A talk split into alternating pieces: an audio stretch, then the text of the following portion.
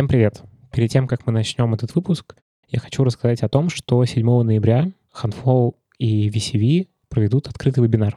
Он будет посвящен использованию видеоинтервью в найме, и Миша Танский, сооснователь Handflow, и Александр Левицкая, HR-директор компании VCV, расскажут, как видеоинтервью могут облегчить работу рекрутера и как встроить их в процесс подбора. На вебинаре можно будет задать любые вопросы про видеоинтервью и handfall, а автор самого интересного вопроса сможет выиграть бесплатный билет на конференцию VCV-Conf. Чтобы принять участие в вебинаре, зарегистрируйтесь по ссылке, которую мы оставим в описании этого подкаста, а еще подписывайтесь на телеграм-канал Handfall, чтобы не пропустить следующие ивенты. Handfall VCV, открытый метап, регистрация по ссылке. Всем привет! Меня зовут Лев Пикалев. Это подкаст Handflow Insight. В этом подкасте мы говорим про HR, про людей, про культуру, вот про всякие вот эти вещи. У нас в гостях Наталья Имаева, HR-бизнес-партнер компании Модуль Банк. Привет. Привет. Спасибо, что пришла к нам. Очень радостно. Прилетела да. из Уфы к нам. Да, мне тоже очень приятно. Давай, наверное, начнем с того, что познакомимся. Расскажи про себя. Давай. В модуле я работаю год, и это такой год можно сказать, нереального челленджа для меня.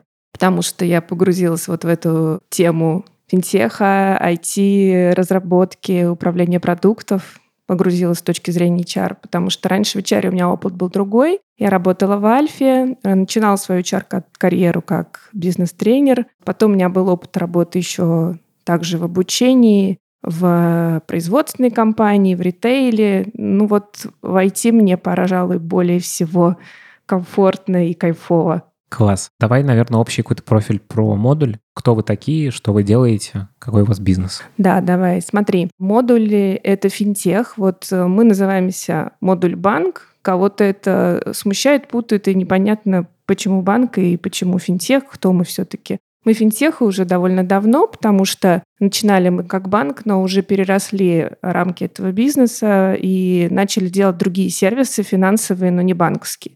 У нас есть модуль кассы. Это, ну, такой гаджет, как смарт-касса, наверняка ты видел. Это да? касса для малого бизнеса, типа? Или ну, не только для малого? Ну, не только для малого, для разного бизнеса. Ну, в нашем случае в большей степени для малого. Хотя... То есть прям товароучетная система ваша, какие-то, ну, да, в общем, да. прям ну, основное назначение это учет от э, операций с наличными, который идет на торговой точке какой-то. Uh-huh. Вот у нас есть направление первой онлайн бухгалтерии. Это когда предприниматель все свои бухгалтерские вопросы передает на аутсорс, и, и мы занимаемся ими сами, он не заморачивается на это. Это люди занимаются или роботы? Этим занимаются люди. У нас ага. есть отдельное такое подразделение в Липецке, которое работает с этим. Угу. Ну и все-таки флагманом, конечно, остается банк, внутри которого много еще разных направлений. Это и РКО, это и банковские гарантии, это и кредиты. Классические банковские услуги. Ну, они классические с точки зрения банковских услуг, не классические с точки зрения доставки клиенту, потому что у нас нет отделений, мы полностью онлайн-банк. Вернее, отделения у нас есть, но они очень маленькие, такие символические, туда, куда в некоторых только городах можно прийти, подписать документы, открыть счет и дальше забыть о том, что тебе нужно куда-то ходить, потому что все клиент получит онлайн, все сервисы. Я вас как предприниматель знаю, как, собственно, банк для ИП и юридических лиц. Это верно. Да, вот это ваши основные клиенты или э, как просто немножечко раскрыть тему? Да, это наши основные клиенты. Это на... Мы сфокусировались на этом клиентском сегменте. Мы не работаем и не идем в сторону э, других клиентских сегментов, например, физиков, пока, по крайней мере. Вот. И правда, да, мы банк для предпринимателей. Отсюда там возникают всякие специфические вещи, связанные с бизнесом и с чаром тоже. Окей, а расскажи про, ну, условно, бизнес-модель, как все это устроено. Ну, в общих словах, да, ну, типа, на чем вы зарабатываете? А, ну, смотри, собственно, клиент, который ведет свой бизнес, там, крупный, малый, у него возникают потребности, связанные с финансами. Он открывает счет в банке, и, и это, пожалуй, один из первых шагов, который у него происходит на пути ведения бизнеса. В нашем случае чаще всего это происходит через интернет. Мы работаем с воронкой, то есть клиент приходит разными источниками на сайт, регистрируется, вводит свой номер телефона, вводит ОГРН и прочие вещи, которые нужны, подгружает документы, мы проверяем все, что нужно проверить с точки зрения законодательства, и к нему выезжает клиентский менеджер. Это такая очень простая модель того, как клиент попадает к нам, Клиентский менеджер оформляет документы, либо клиент там может прийти в офис, подписать все это, и он начинает работать в своем личном кабинете, где у него есть счет, где у него есть опции, где он делает платежки. Зарабатываем мы, конечно же, на как классический банк на остатках и на обороте денежных средств. Да, на обороте денежных средств, на том, что клиент пользуется платными опциями, берет у нас кредит, в какой-то момент ему может понадобиться гарантия, он а, оплатит комиссию. Собственно, вот за счет таких сервисов мы и получаем доход, клиент получает решение своих потребностей. Вот, вот. Пожалуй, пожалуй, так. Окей. Как вообще модуль банк появился? Сколько вам лет? Модуль банку 5 лет. Появились мы из э, Сбербанка, как это не парадоксально, хотя сейчас к нему отношения никакого не имеем. Наши основатели — это три человека. Олег Лагута, Андрей Петров, Яков Новиков когда-то работали на топовых позициях в Сбере и, и думали о том, как развивать вот это направление с банковского бизнеса для малого и среднего предпринимателя. И, и в какой-то момент они поняли, что в формате Сбербанка реализовать все их идеи будет крайне сложно. Это огромная махина, со своими механизмами, порой бюрократическими, порой, может быть, даже внутренними какими-то проблемами. И у нас есть даже статья известная в интернете, которая называется «Побег из Сбербанка», когда, собственно, основатели приняли решение уйти в никуда фактически в сторону создания своего бизнес-проекта. Но тогда еще ничего не было, ни инвесторов, ни каких-то наработок. То есть э, они рассказывали о том, что ушли в никуда, фактически там... С идеей только лишь с идеей и без какого-либо постоянного дохода, который есть у тебя, когда ты работаешь по найму. Вот Андрей Петров э, как-то на одной встрече, в которой я присутствовала, рассказывал о том, как он искал инвесторов. В этом не было никакой магии, он просто подготовил бизнес-план и обращался к разным людям, рассказывая свои идеи. И, собственно, в какой-то момент этот инвестор нашелся, модуль банк начал жить, мы начали открывать клиентам счета, а, начали развивать уже полностью свои онлайн-сервисы. И по сей день, собственно, занимаемся тем, что делаем их более удобными и более полезными для клиента, более надежными. А идеей было именно, что основатели хотели сделать э, банк для юрлиц, который, ну, для предпринимателей, который простой, не нагружен всякой бюрократической вот этой вот шапкой из каких-то вещей, а простой сервис, удобный для ведения дел. Простой сервис, который решает понятные боли предпринимателя. И самое главное, решает это очень быстро, отвечает на ситуации, которые возникают на рынке, и может э, делать какие-то прорывные вещи, не застревая в внутренних своих каких-то согласованиях, сложных процессах, а когда есть идея и есть механизм ее реализации, сделать ее быстро и понятной, выкатить на клиента и посмотреть, как это работает. Круто. В общем, это история про скорость стартапа и инертность большой компании. Абсолютно. И мы сейчас пожалуй, такой непростой период, как компания переживаем, потому что многие те, кто давно в модуле, говорят о том, что модуль переходит сейчас, вот спустя пять лет работы, переходит из режима стартапа в режим корпорации. У нас сейчас тоже появляются внутри какие-то процессы, да, э, регламенты какие-то, которые, ну, просто нужны, когда ты становишься больше. И мы думаем о том, как сохранить вот этот дух стартапа. Но, в общем, не дух э, каких-то странных процессов, которые как-то сами собой все Да, делаются. и которые там больше помогают, чем мешают, и порой там статичны и не меняются, хотя там потребности уже совсем другие. Окей, расскажи, сколько у вас людей в компании, какой это примерно состав по там айтишники, не айтишники, в общем. В модуле сейчас порядка 1200 сотрудников. Мы Ого. Мы в этой численности уже стабильно примерно полгода, может быть, даже больше. Сотрудники у нас сосредоточены на четырех площадках. Это Москва, Новосибирск, Уфа, Кострома. И есть еще там 60, больше даже 60 городов, в которых представлены клиентские менеджеры или удаленные наши коллеги. Клиентские менеджеры — это такие активные ребята, чаще всего красивые, молодые, умные девушки, которые едут к клиенту, чтобы в первый раз и скорее всего, единственный раз встретиться с ним, очаровать его, рассказать про банк, предложить опции, оформить все, что нужно для открытия счета и оставить клиента с этим, с этим удобством. Вы прям по красоте принимаете таких людей? Я не случайно об этом сказала. Нам очень важно, и мы изначально, когда определяли профиль вот этого сотрудника, мы сконцентрировались не на том, что это курьер, мы сконцентрировались на том, что это полноценный представитель банка, который, пожалуй, составит первое и порой единственное впечатление о том, кто работает в модуле. Поэтому это правда активные, начитанные, умеющие говорить, поддерживать беседу девушки. Именно девушки. Ну, мы не делаем строгого отбора только по девушкам, но девушки на этой позиции очень успешны. Сколько у вас, условно, там, людей, которые занимаются продажами? Сколько у вас IT-отдел? В общем, ну, как-то вот немножко обрисовать картину компании. Можно в процентах? Ну, смотри, из, из 1200 человек у нас а, порядка 120-130 это только разработчики. Угу. Ну, я к этой категории отношу разработчиков, тестировщиков. Порядка 20 продукт-менеджеров, аналитиков. Проектов, видимо, каких-то. Да, да. И у нас э, очень большие по численности бизнес-блоки. Это продажи, это люди, которые по телефону общаются с клиентом в самых разных ситуациях. То есть это как бы служба поддержки и продажи. Ну, это разные службы. У нас на самом деле служба поддержки называется, для меня это было прям открытием, когда я пришла в модуль, называется служба заботы о клиентах. И у нас есть еще отдельная служба заботы о сотрудниках. Это меня вообще очаровало, когда я пришла в модуль. То есть э, люди, которые отвечают за комфорт того, что... А это АХО, видимо, в привычном понимании. Ну, в привычном понимании, так же, как, например, HR равно кадры, наверное, забота о сотрудниках равна АХО. Но по факту это намного шире. Это тоже люди, думающие, серьезно думающие о том, чтобы людям было комфортно. Не только чтобы комфортно было, чтобы они были вовлечены и они работают в том числе над такими задачами.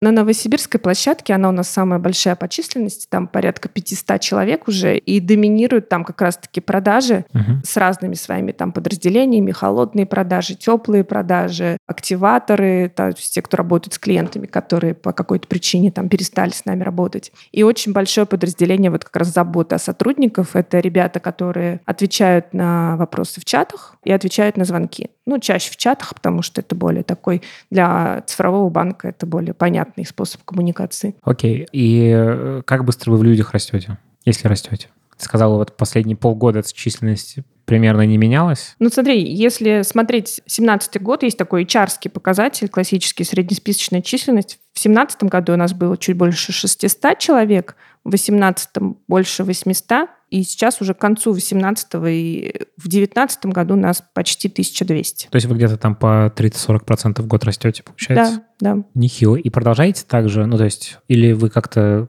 приостановились? Ну, в росте численности мы скорее приостановились, потому что все те направления, которые нам нужны, там продажи, интернет-маркетинг, разработка мы сформировали, и скорее вот эта часть сотрудников закрывает сейчас потребности модуль банка и в росте, и в поддержке той клиентской базы, которая есть.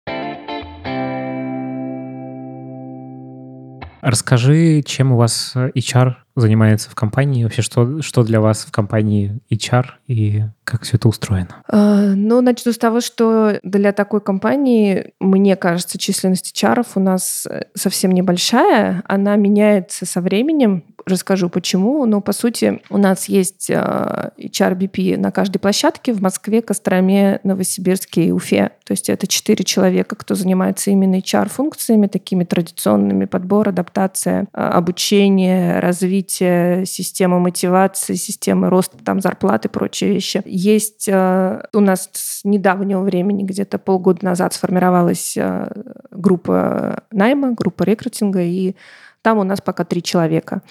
А, ну вот, собственно, весь HR это и есть. Четыре HR BP и три человека, которые занимаются наймом. Нас семеро. Был период, когда нас было больше, мы экспериментировали. У нас есть ребята, которые занимаются в продажах и вот службе заботы о клиентах, занимаются обучением и развитием. Понятно, что это такие крупные подразделения, там обычно выше текучесть, чем в каких-то других блоках, но это традиционно такой сегмент молодых ребят, часто, которые начинают карьеру. Как временную работу рассматривают? В нашем случае мы не, не рассматриваем наш вариант как временную работу, но так или иначе бывает часто, что люди пробуют себя и угу. меняют профессию в том числе. И это та категория сотрудников, которым нужно много обучения. Обучение на входе, обучение в процессе. У них много очень потребностей, связанных с тем, что постоянно что-то меняется, и нужно быстро входить в курс дела. Поэтому вот ребята, которые занимаются обучением, на какой-то период были в HR, сейчас они вернулись в свои блоки, и мы поняли, что так скорее будет эффективно, что если они занимаются обучением продаж, то им эффективнее организационно быть тоже с продажами и очень оперативно на все это реагировать. А расскажи, как у вас устроен найм? Ну, смотри, а, у нас есть массовый найм, это как раз позиции продаж а, бизнес-ассистентов. В массовом найме у нас довольно традиционные инструменты, то есть тут очень важно создать интерес, и создать интерес массово, привлечь людей и отобрать именно тех, кто будет приспособлен для этой позиции, и, собственно, ввести их в должность быстро обучением. Вот здесь, э, как и, наверное, в любом массовом найме э, используют там разные инструменты для того, чтобы именно людей заинтересовать. У нас есть реферальные программы. Вот, стараемся в соцсетях быть активнее, чтобы э, больше о нас узнавали. Если говорить про найм IT, разработки в частности, то тут уже другие инструменты. Знаешь, в моем случае, я, поскольку сама занимаюсь именно наймом разработки, у нас активно и, пожалуй, активнее, чем в других подразделениях, работает канал рефералки. Это когда сотрудники рекомендуют? Да. Угу. Вот. А как это у вас устроена реферальная программа? Ты знаешь, э, вот оформленной реферальной программы нет, э, но я тебе могу рассказать о том, как это работает, как я это делаю. Ну, есть какие-то понятные инструменты, как то, что сотрудники просто должны знать о тех вакансиях, которые у нас открыты. Mm-hmm. Я делаю регулярные рассылки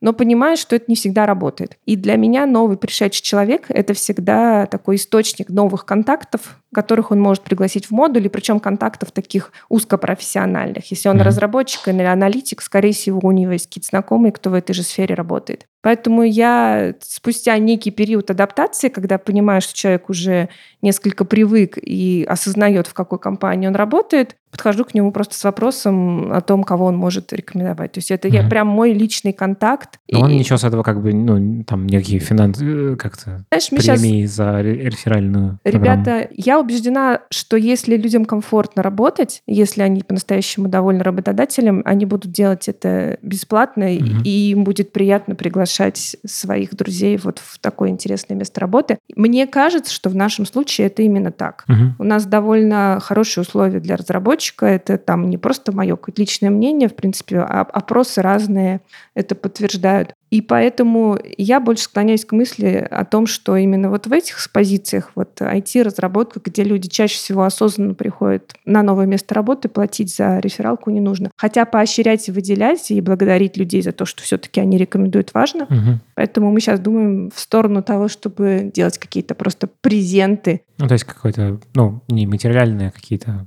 Да, или, например, подарить комплект какого-то крутого корпоративного мерча угу. в хорошем качестве и интересные штуки, типа там какой-то одежды и тех пауэрбэнгов, кружек, ручек, того, что в повседневной жизни человек просто будет использовать. Окей, а сама воронка как выглядит? То есть вот к вам поступают какие-то входящие условно, или вы сами их вынимаете из сотрудников? А что происходит дальше? В случае с разработчиками на входящие контакты, правда, рассчитывать приходится мало, потому что разработчик человек крайне востребованный на сегодняшнем рынке, поэтому когда он открывает резюме и становится готов к поиску работы, ему и без откликов уже поступает масса предложений. Mm-hmm. И зачастую хорошему разработчику предложение поступает еще и даже в тот момент, когда он не открыт к поискам. Да. Это уже поздно, видимо, когда он от...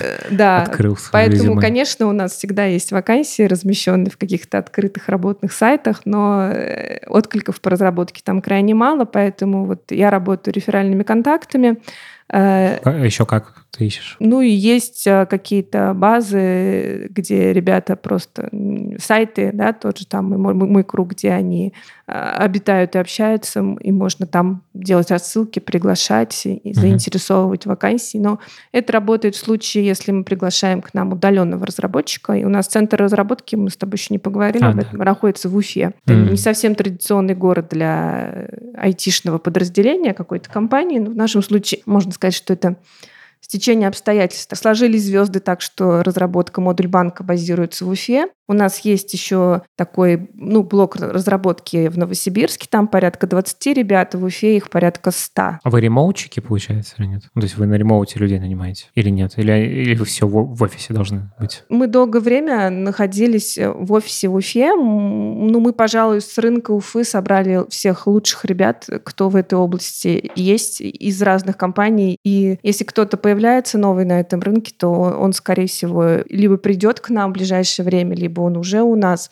ну, либо по каким-то причинам у нас с ним не сложились отношения.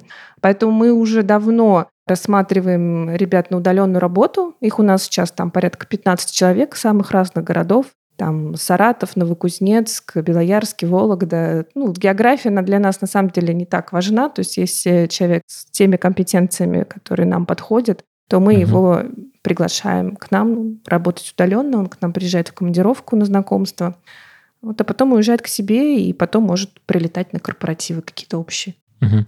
Ну, а воронка сама устроена, то есть вот вы находите подходящих людей, дальше там сколько собеседований, как это все устроено? Смотрите, собеседований у нас два по большому счету. В подавляющем большинстве случаев первое, оно техническое. Вот, Всегда с технического начинается. В нашем случае, да, начинается с технического. Тут э, разные мысли ходят на этот счет, но пока я прихожу к выводу, что если по техническим скиллам человек там не соответствует тому, что мы хотим, да, у него другой стек, у него не хватает каких-то навыков, эм, то дальше говорить о каких-то вещах бессмысленно. Да? Он может быть очень крутой по софт-скиллам, но не сможет работать в наших проектах так быстро, как это нужно. Ну, а всякое обучение там, ну, типа, то есть э, часто просто все на, ровно наоборот случается, когда ты э, вначале узнаешь софты, смотришь, что за чувак, умеет ли он учиться. Ну, а дальше, собственно, идет техническое собеседование, где находятся какие-то прорехи, которые либо надо закрывать или нет, либо только как бы хардовых чуваков берете всегда. А, нет, мы софтовые вещи тоже проверяем, и проверяются они на втором собеседовании. Но на самом деле я уверена, что софтовые вещи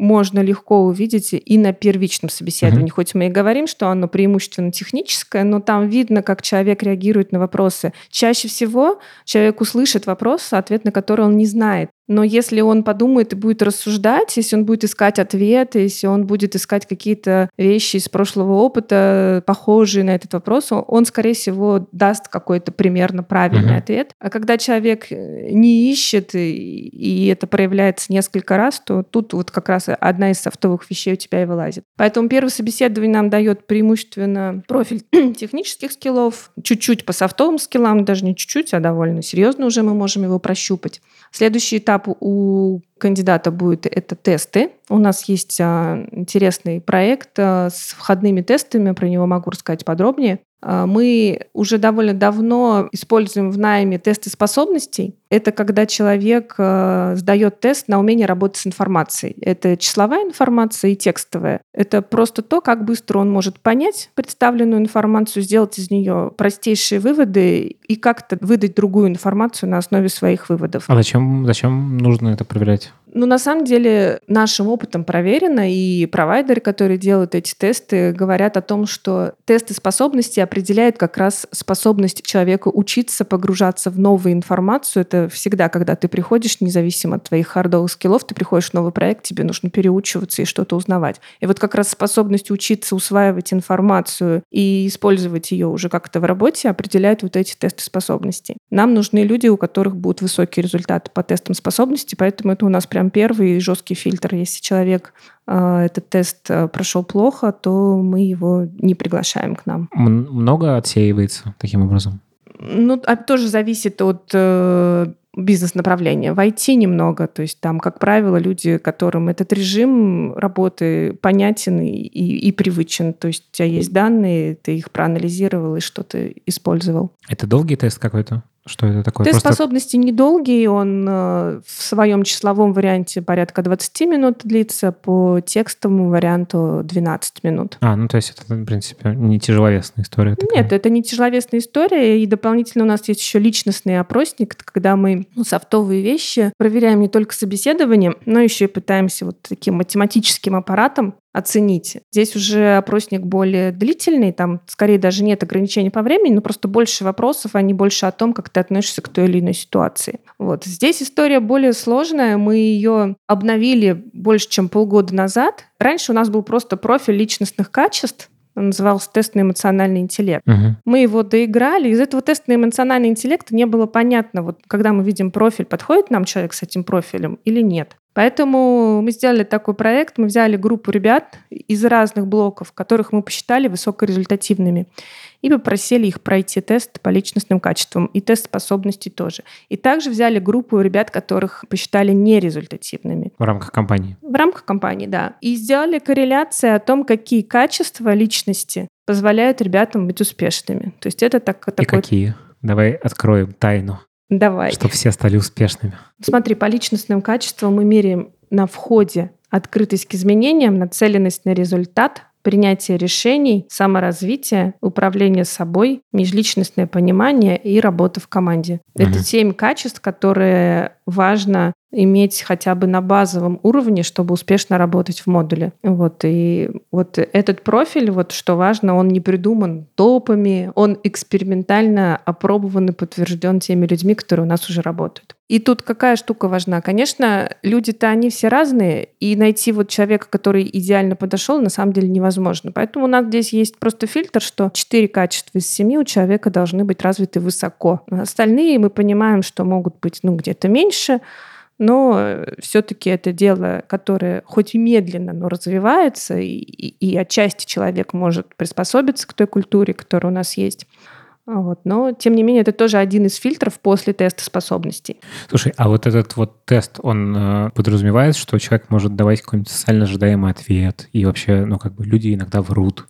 Да. То есть э, вот как вы с этим работаете? Да, да. И, ну, на самом деле, провайдеры это сделали все давно предусмотрели. В таких тестах всегда есть шкала социальной желательности. В нашем случае, например, она от 1 до 10, если у тебя числа ближе к десятке, значит, твои результаты теста не такие лучезарные, как показывает отчет, значит, они ну, чуть-чуть пониже. Угу. Вот. Каких-то кардинальных прям изменений отчета вот с учетом социальной желательности на самом деле нет, все равно результаты достоверные. Ну, если у тебя там какое-то качество показано, что развито на десятку, скорее всего, на самом деле это не 10, а там, например, где-то 7-8 по десятибалльной шкале. Был такой случай, когда вы обжигались, что условно тест э, пропустил кого-то, кто на самом деле не так хорош, как в тесте? А, смотри, тест — это история, которая отсекает риски, она не определяет успех. То есть... Ну, понятно, но в смысле, что вы прям видите, что это работает вот так, как должно. Риски отсечены или все-таки Это нет? работает, потому что, ну, на самом деле, что греха таить, иногда есть такие кейсы, когда тебе человек, ну, кровь из носа нужен, и у него есть те хардовые скиллы, которые тебе подходят, и при этом у него еще адекватные зарплатные ожидания, что, ну, в принципе, любой работодатель учитывает. И ты вот находишься в этой ситуации, что при этом у него плохие тесты. Но это всегда некое управленческое решение, которое ты берешь на себя. И в тех случаях, когда мы принимали такое решение, когда тесты были, ну, откровенно сильно плохие, не то, что там где-то чуть-чуть не хватает, а прям вот сильно не наш человек, и ему где-то в другом месте будет лучше,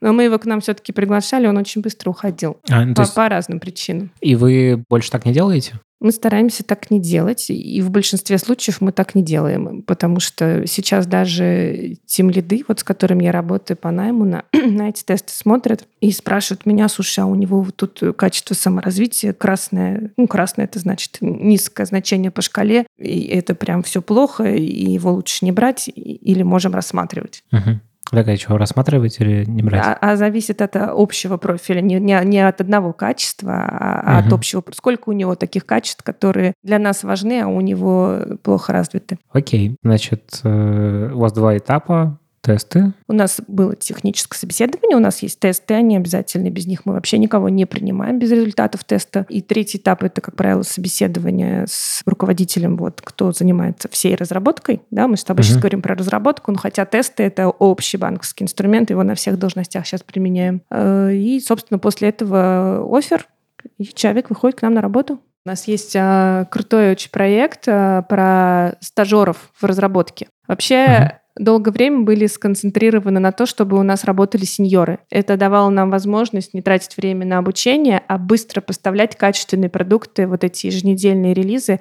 И наши сервисы, на самом деле, развивались очень быстро. Через какое-то время, ну, понятно, что рынок Уфы иссякает, мы с тобой об этом говорили, мы понимаем, что в том случае, если нам нужен человек в офис, иногда для команды комфортнее найти человека в офис, чем на удаленку.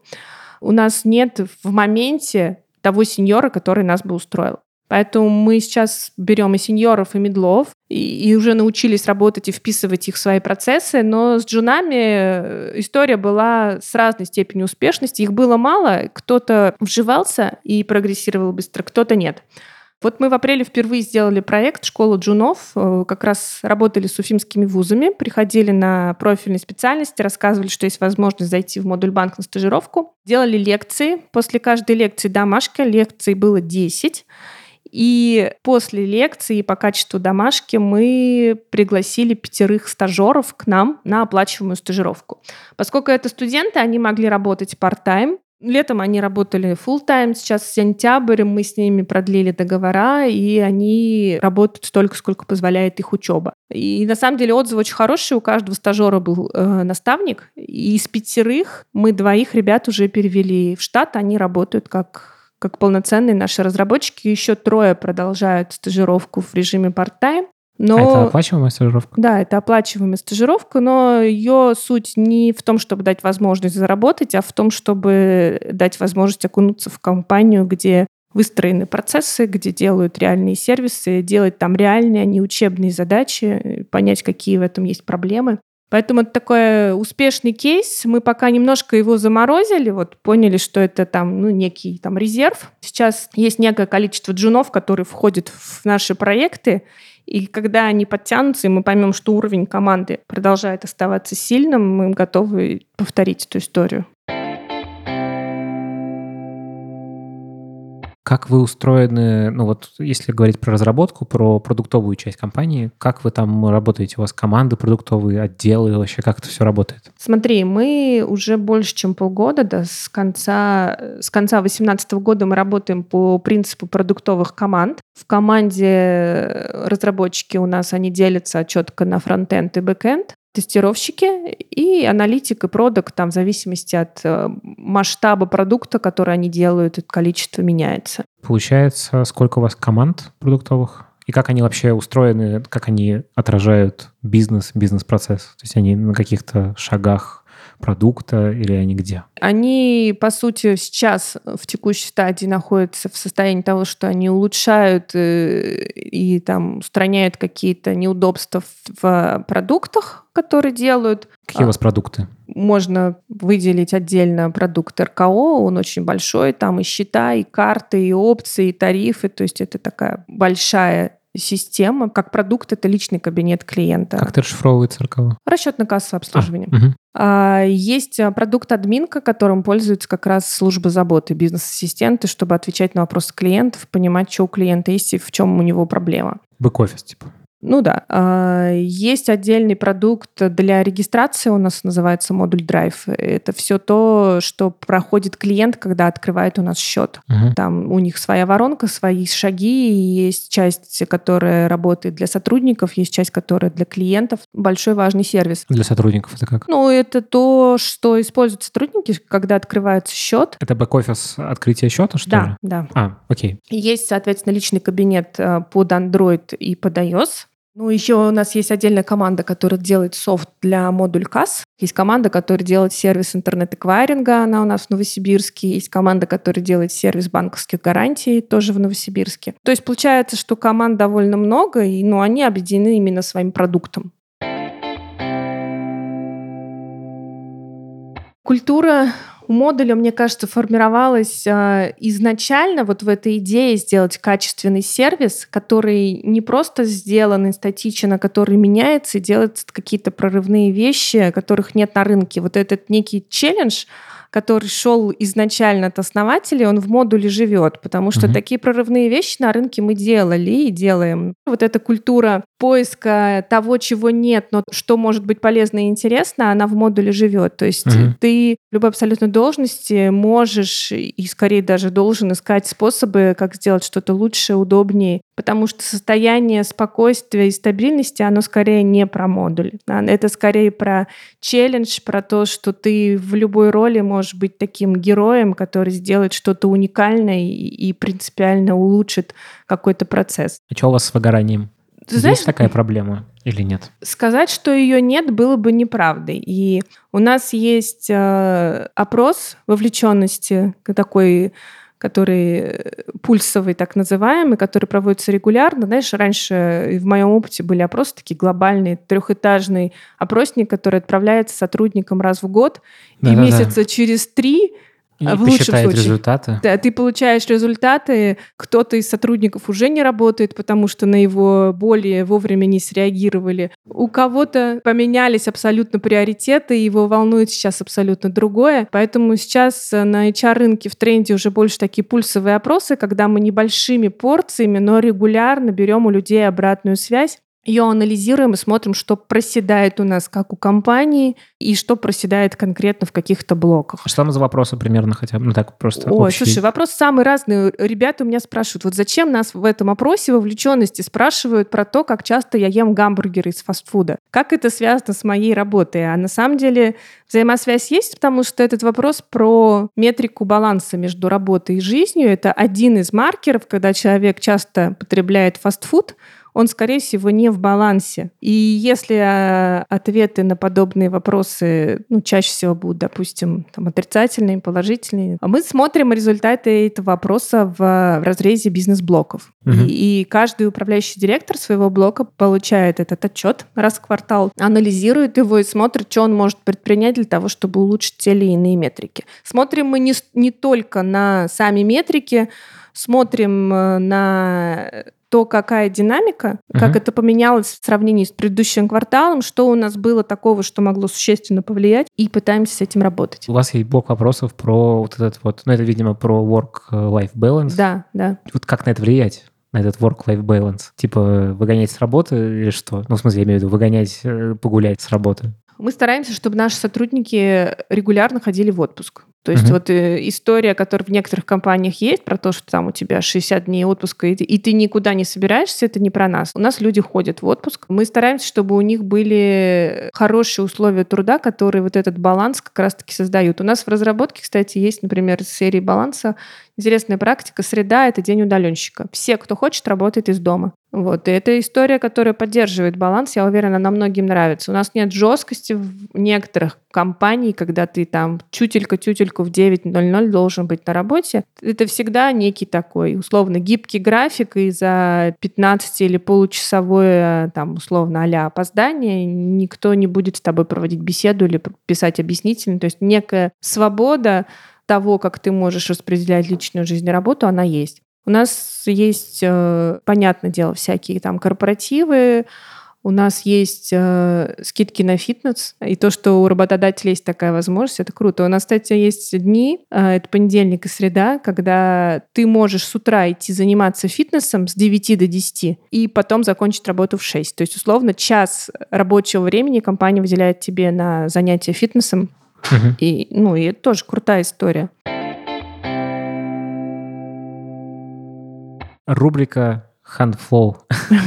Расскажи, как вы к нему пришли вообще, почему? Что вам нравится, что не нравится? Слушай, я, когда стала заниматься наймом в модуле, мне дико не хватало этой системы, потому а что... что у вас было? Э, ничего. Табличка. Табличка, резюмешки в PDF, в папочках и непонятная история с тем, как у нас обстояли дела с кандидатами. И это, правда, была моя головная боль, потому что, когда я находила резюме, кандидат мне говорил, так я у вас был в прошлом году, я абсолютно не понимала, что произошло. Он у нас не работает, но это же либо он нам кардинально не, пош... не подошел по хардскиллам, либо по культуре, либо еще какие-то вещи не зашли. Тем более, когда у нас довольно узкий рынок разработчиков в Уфе, и это прям сильно портило мне жизнь, поэтому пришли... А в массовом найме были другие истории, там связанные с тем, что сложно считать аналитику, опять же, с тем, что кандидаты могут подойти на одну вакансию, прийти к нам на одну вакансию, а по собеседованию подойти на совсем другую, и мы не знаем, как с этим работать, потому что эти вакансиями занимаются разные люди. Поэтому Huntflow у нас сейчас заведен практически на все вакансии, которые ведут рекрутеры. Я активно работаю в Hanflow с заказчиками, то есть любой тем лид, с кем вместе мы ищем э, разработчика, имеет доступ к заказчику в Hanflow. Мы с ним ведем коммуникацию по кандидату. Если прошу собеседование, он пишет там фидбэк. Кандидат прошел тесты, я прикрепляю туда-то файл с тестами. К моменту финального интервью у нас есть по кандидату все, что нужно.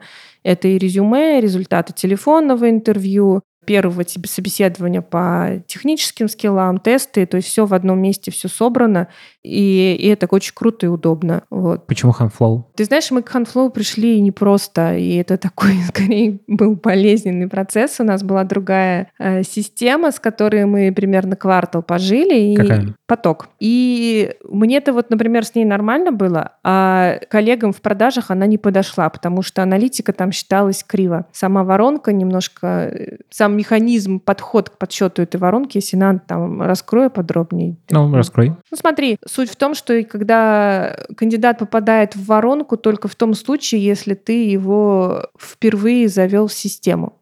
А у меня сплошь и рядом есть кейсы, когда кандидат уже давно есть в базе, и когда он э, активируется в поиске, я его прикрепляю на вакансию. Так, в случае с потоком, вот когда он уже был в базе, но просто пришел к нам вновь на какую-то вакансию, угу. он не попадает в воронку. Понятно. Сам по себе вот подход к воронке вот так устроен. И вопрос аналитики, он как раз в массовом найме очень важен. Смотреть, где мы теряем кандидатов, что происходит, когда у тебя такой точечный найм, это, ну, такое меньшее, наверное, значение имеет, хотя тоже важно, но потом поток кандидатов не такой большой, и ты где-то даже в ручном режиме можешь это посчитать считать. Поэтому мы протестили Ханфлоу, и на самом деле у нас был переход с потока на Handflow с переносом mm-hmm. базы. Тоже не быстрый процесс. Мы ожидали, что это пройдет быстрее. Там в течение 10 дней, по-моему, нам обещали перенести базу. По факту это, наверное, где-то около месяца было. Но, в принципе, сейчас все работает. И, и мне вот как человек, который руками занимается наймом, это прям вообще крутая очень помощь. А что он, ну, больше всего, что нравится в Handflow?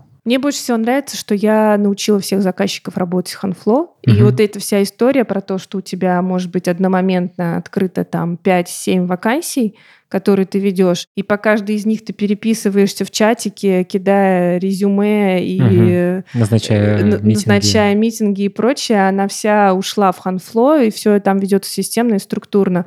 Э, вот эта история с кандидатами, которые были на собеседовании и потом вернулись вновь. Я у кандидатов спрашивала, чем закончилась прошлая история, а часто говорили, что я не знаю, я не получил фидбэка, я понимаю, что, скорее всего, это значит, что человек нам не подошел. Но когда у тебя нет э, структуры, угу. про таких кандидатов ты чаще всего забываешь, когда понимаешь, что, ну да, это не наш человек, а это очень плохая история, на самом деле, в найме, это плохая история с точки зрения HR-бренда. Бренда, работодателя, да, и когда у тебя есть хандфло, ты периодически просматриваешь, что происходит с конкретной вакансией, и все равно даешь ответ кандидатам. Хорошо, угу. когда ты это делаешь быстро. А, ну, бывают кейсы, когда с ответом затягиваешь, это тоже плохо, то, с чем надо работать. Но сейчас сейчас я научилась э, давать ответ любой кандидатам по всем вакансиям, и мне это очень нравится. Это был подкаст Handflow Insight.